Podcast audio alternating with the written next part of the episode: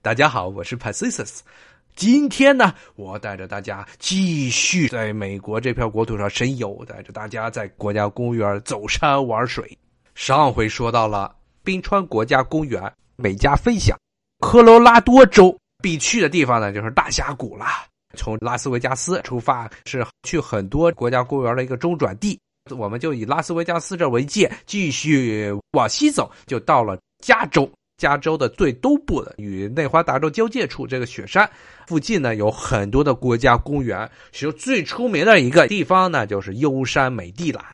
那么翻过这大雪山，就到了加州的沙漠地带。沙漠里头有一个美国这个地区啊，海拔最低的地方，号称也是美国北美地区也最热的地方，也就是死亡谷。我们上回呢说到落基山国家公园的这些重要的注意事项，咱也说到了死亡谷这些注意事项。今天我们继续说上一回的那个话题，讲讲加州的这些国家公园啊。加州的这些国家公园，除了刚才说的这些红杉林啊，包括这个死亡谷之外啊，那么死亡谷再往西南走，也是离其实离洛杉矶不远的一个很重要的一个国家公园，叫做约书华树国家公园。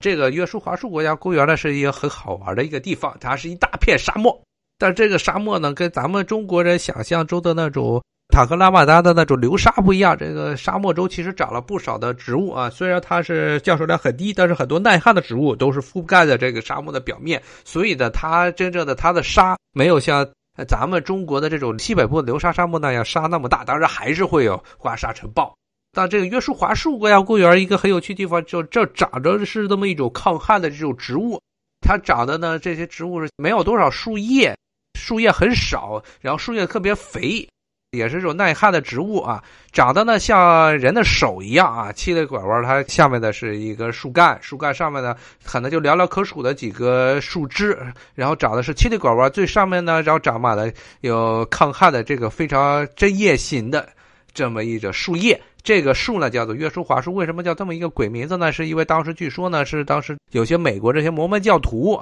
一个基督教的一个分支这摩门教徒呢，从这片沙漠中过，看见的这些长得特别像手的这个植物啊，他们觉得呢这是上帝的手，估计是当时在这个沙漠中的缺水，这有点中暑之后有点这大脑有点昏迷，就觉得这好像是上帝向他们指引了，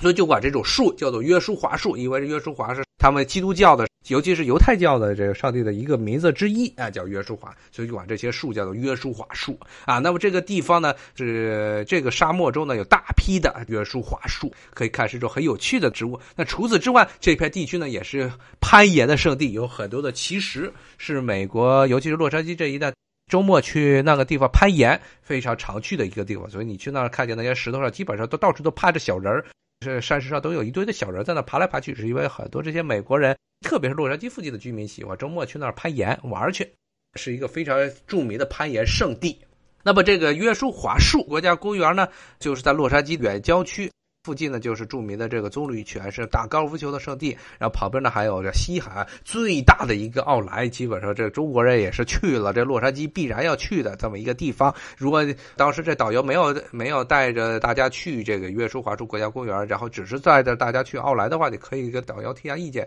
有没有可能性干脆就一不做二不休，再开车再开一个小时就到了约书华国家公园，其实是非常近的地方。建议大家可以去那个地方玩一玩。那么，除了约书华树国家公园之外，加州的北部地区最北部的地区还有一个很著名的国家公园，就是红木国家公园。这个地方呢，我刚才说到，加州是一个非常大的这么一个州，而且南北的其实气候非常不一样啊。南方呢，像这个洛杉矶这附近呢是地中海气候啊，夏天呢是干旱少雨，然后。冬天呢下那么一小点雨，但是气候比较潮湿。那么这些地中海气候越往北走呢，这个气候就越潮啊。特别是到了北加州这一带呢，沿海的地区呢，降雨量非常高，而且这边生长的全世界最高的这些树木都是在那边，叫做红木啊。这个所以在这儿呢，北加州有这么一个著名的叫红木国家公园，这是呢要从旧金山往北开，差不多好几个小时能到的一个地方。红木国家公园是现存全世界这最高的这些树，都是位于这个地方，也是值得大家一去了。那么从加州再往北，美国西海岸还有两个州，北部呢紧挨着加州的是俄勒冈州，俄勒冈州再往北呢就是这华盛顿州啊，跟东海这华盛顿首都华盛顿是都是以华盛顿美国国父华盛顿名字命名的，但是这两个地方经常容易被闹混。那么华盛顿州最出名的城市呢，啊，也是中国人这几年知道的越来越多的，就是西雅图啊。当然，西雅图这个城市我就不跟大家今天就不跟大家多说了。但西雅图周边有好几个很出名的国家公园。首先是基本上你要是坐飞机去西雅图，那必然会看见的一座非常壮观的大雪山。就在西雅图的郊区，而且西雅图的市区就能看见的一个高耸入云的雪山，这就是叫做 Mount Rainier，Mount Rainier，这叫雷尼尔国家公园，它就是以这个大雪山雷瑞尼尔国家公园来的名字命名的，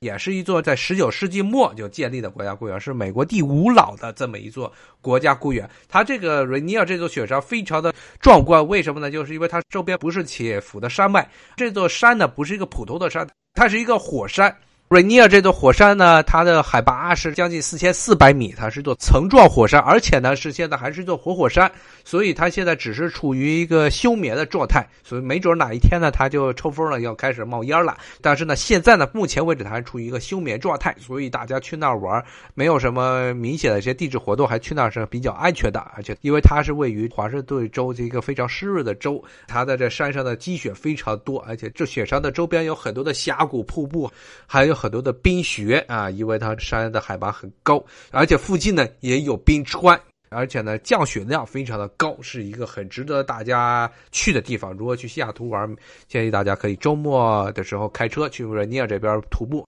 在这攀山要至少花掉一个周末的时间去那边玩。那么在毛瑞尼尔的相对的，瑞尼尔是在西雅图的东南部，在它的西雅图的西南部。还有一个很出名的国家公园，叫做奥林匹克国家公园。这是华盛顿州的，位于西雅图呢，也是开车差不多三四个小时就到了。这个地方呢，它为什么叫奥林匹克国家公园？它是位于华盛顿州西北角的奥林匹克半岛上的，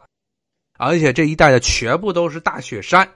虽然它是靠着海边，降水量非常丰沛，但是它由于海拔过高，所以呢就变成了大雪山。当然，这个奥林匹克国家公园的它的最高峰是奥林匹斯山啊，也是以希腊的呢奥林匹斯山的名字命名的。因为希腊那座奥林匹斯山呢，号称是这个希腊半岛上最高的一处山峰。希腊人呢，以为那个就是原来他们那些众神，什么宙斯啊、雅典娜呀、天后赫拉呀，都住在那儿，是众神住的地方。这一片地区呢，也是因为它高耸入云，而且是大雪山，所以美国人当时就把这儿呢也起山寨，起了这么一个名字，是奥林匹斯山。奥林匹斯山这一带呢，其实绝大部分就跟刚才的那座 Mount Rainier 雷尼尔山一样，也是以这个火山为主。这一片是火山活跃的地带，大概是平均每几百年就要来一次特大的地震和火山喷发事件。但是由于东太平洋这个海面上带过来的水汽呢，所以造成这一带呢降雨量非常充沛。又由于它是山地，所以又形成了一个非常独特的多种气候区、多种植被并存的这么一个景象。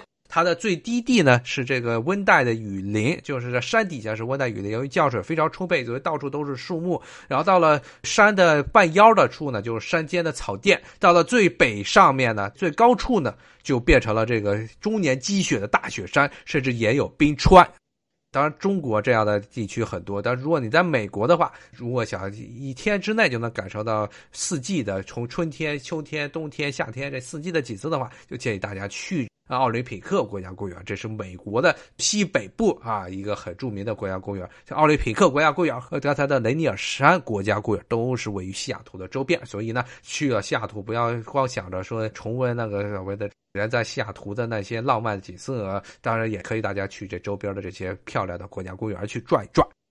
好，今天时间不早了，关于这国家公园的话题呢。我跟大家聊了聊从美国的东北部的地区的这个阿卡迪亚国家公园，然后呢，顺时针呢也带着大家在美国横穿了一圈，介绍了一下美国这些很重要的一些国家公园。希望大家呢，无论来美国玩的时候，还是呢已经在美国生活的要去一些国家公园玩的时候呢，我的这些介绍呢，能给大家一些建设性的意见。好，今天呢，我就跟大家聊到这里。下一回呢，我会跟大家聊聊美国那些耸人听闻的案件。咱们下回再见，拜拜。